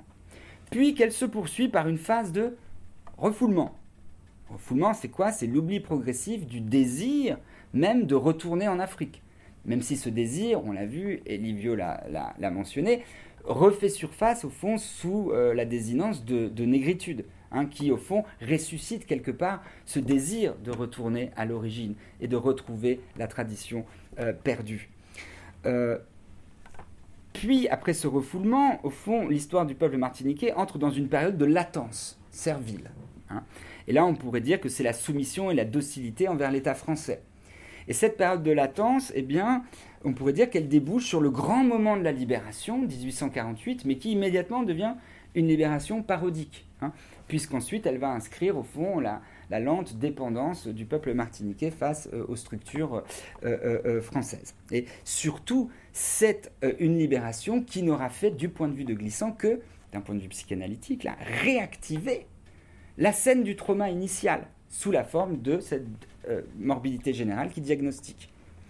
Alors, à partir de là, et c'est là, je pense, le point de départ, vous commencez à saisir la nécessité interne dans la pensée de Glissant de faire naître la poétique de la relation, eh c'est comment créer des formes de résistance qui permettraient à la communauté martiniquaise d'exister sur la scène du monde sans que son existence ne prenne la forme d'une nation euh, ou des nations qui l'ont transbordée, puis esclavagisée, puis intégrée. Hein. Au fond, question qui résonne, je trouve, d'une manière extrême aujourd'hui, hein, à l'heure du retour des populismes, et qui, au fond, nous invite à penser la sortie de l'impuissance des communautés minorisées, et notamment pour glissant bien sûr de la communauté martiniquaise, sans pour autant que celle-ci se fasse sur le mode d'une confrontation violente avec l'oppresseur. Vous voyez ici à quel endroit précis, quand même, euh, Glissant se sépare hein, euh, de Franz Fanon, et à quel endroit, au fond, la notion de créolisation vient répondre d'un certain point de vue, à l'éloge euh, de la violence révolutionnaire faite par Franz Fanon. Euh, car au fond, la réponse de Glissant ne va pas du côté de la violence révolutionnaire, mais de ce qu'il appelle, j'en avais déjà parlé, d'un droit à l'opacité. Je le cite, Nous réclamons le droit à l'opacité, par quoi notre tension pour toute rue exister rejoint le drame planétaire hein, de la relation l'élan des communautés néantisées qui oppose aujourd'hui à l'universel de la transparence, imposé par l'Occident, une multiplicité sourde du divers. Fin de citation. Autrement dit, c'est d'abord en revendiquant non pas la claire conscience d'une différence et donc d'une identité que la Martinique pourra s'extraire de son impuissance, hein, mais en revendiquant son droit à exister en toute opacité c'est-à-dire en fonction des traces hein, qu'a laissé au fond la culture et qui peuvent être infiniment reprises, raturées et réinterprétées, et non pas en fonction de traditions immémoriales qu'il faudrait répéter à l'identique pour conserver son identité. J'en ai presque fini. Car au fond, l'opacité euh, euh, dont parle Glissant, d'où vient-elle? Eh bien, Glissant répond bien sûr qu'elle provient d'abord du gouffre que représente pour la communauté martiniquaise la cale du bateau négrier. Hein. Gouffre ou coupure béante d'avec la terre originelle d'Afrique, par où a disparu au fond la multiplicité des lieux et des cultures qui donnaient aux individus qui furent transbordés leur identité. Hein. Euh, mais opacité qui provient aussi aujourd'hui de la cassure douloureuse d'avec la terre rêvée de France et au fond de son universalisme abstrait. Et opacité enfin qui provient du fait que l'antillais comme l'écrit glissant, je le cite, conçoit que la synthèse n'est pas l'opération d'abattardissement qu'on lui disait, mais pratique féconde par quoi les composantes s'enrichissent. Vous avez reconnu la définition, une des définitions de la créolisation. Au fond, ce qu'il s'agit de penser pour Glissant, ce sont non seulement les causes historiques, comme on l'a vu en première partie, économiques, sociologiques et pourrait-on dire psychanalytiques, qui peuvent expliquer l'impuissance dans laquelle se trouve la communauté martiniquaise, mais aussi de montrer en quoi, c'est fondamental je crois, la situation spécifique, la situation spécifique dans laquelle cette communauté euh, s'est trouvée, eh bien, lui donne une compréhension particulière du défi que nous lance aujourd'hui le monde, à savoir celui de l'habiter, non plus sous la forme d'une lutte des nations pour la puissance, mais sous celui d'une poétique, poétique de la relation, hein, qui fait tout l'enjeu du discours antillais, d'une communauté donc martiniquaise qui cette fois-ci ne serait plus vue comme une communauté en retard, comme une communauté infantile, etc., mais comme une communauté qui annonce au fond euh, la conception du monde comme une archipel hein, dans laquelle l'ensemble des langues et des cultures commencent à se rencontrer tout en se euh, modifiant. Hein, euh, et au fond sur une prise de conscience de cette relation. Euh, et au fond, pour bien comprendre cette idée, j'en ai presque fini, hein, euh, nous y sommes, deux minutes, c'est une, idée que je trouve très importante chez, Glissant, c'est qu'au fond, il distingue deux formes d'exil. Et vous allez voir pourquoi, au fond, la communauté martiniquaise ou les peuples transbordés par rapport, par exemple, au cas euh, des communautés irlandaises ou des communautés, la communauté juive qui sort d'Égypte ou la communauté italienne ou la, qui ont l'important au fond donc pour Glissant, c'est de distinguer deux formes d'exil, c'est-à-dire l'exil d'abord sous la forme d'un déplacement de population, ce que j'indiquais, des populations qui se déplacent avec leur tradition, et puis l'exil où au fond euh, qui se fait sous forme d'un transbord d'une population qui est arrachée à sa terre natale hein, et qui est coupée avec violence de sa langue, de ses traditions, de sa culture. Hein. Car au fond, dans le cas des populations transbordées, elles n'ont pas été simplement violemment déplacées, hein, mais elles sont euh, littéralement coupées de leur histoire. et donc privées de la possibilité même de pouvoir se maintenir en tant que communauté à l'identité distincte. Hein. Et c'est cette coupure, bien sûr, qui est d'une brutalité sans nom, mais qui, dans sa brutalité, recèle pourtant, et je cite glissant, la formule est magnifique, l'un des secrets les mieux gardés de la relation. Hmm. Donc dans la brutalité du transport est contenu le secret de la relation, selon la définition de glissant. Euh, secret de la relation, euh, et là je cite encore glissant, par lui, par ce secret, nous comprenons que des histoires entrelacées sont à l'œuvre, proposées à notre connaissance et qui produisent de l'étang. Hmm. Et glissant d'ajouter sous forme de conclusion sans appel euh, et conclusion éthique, il, ajoute Nous renonçons à l'être.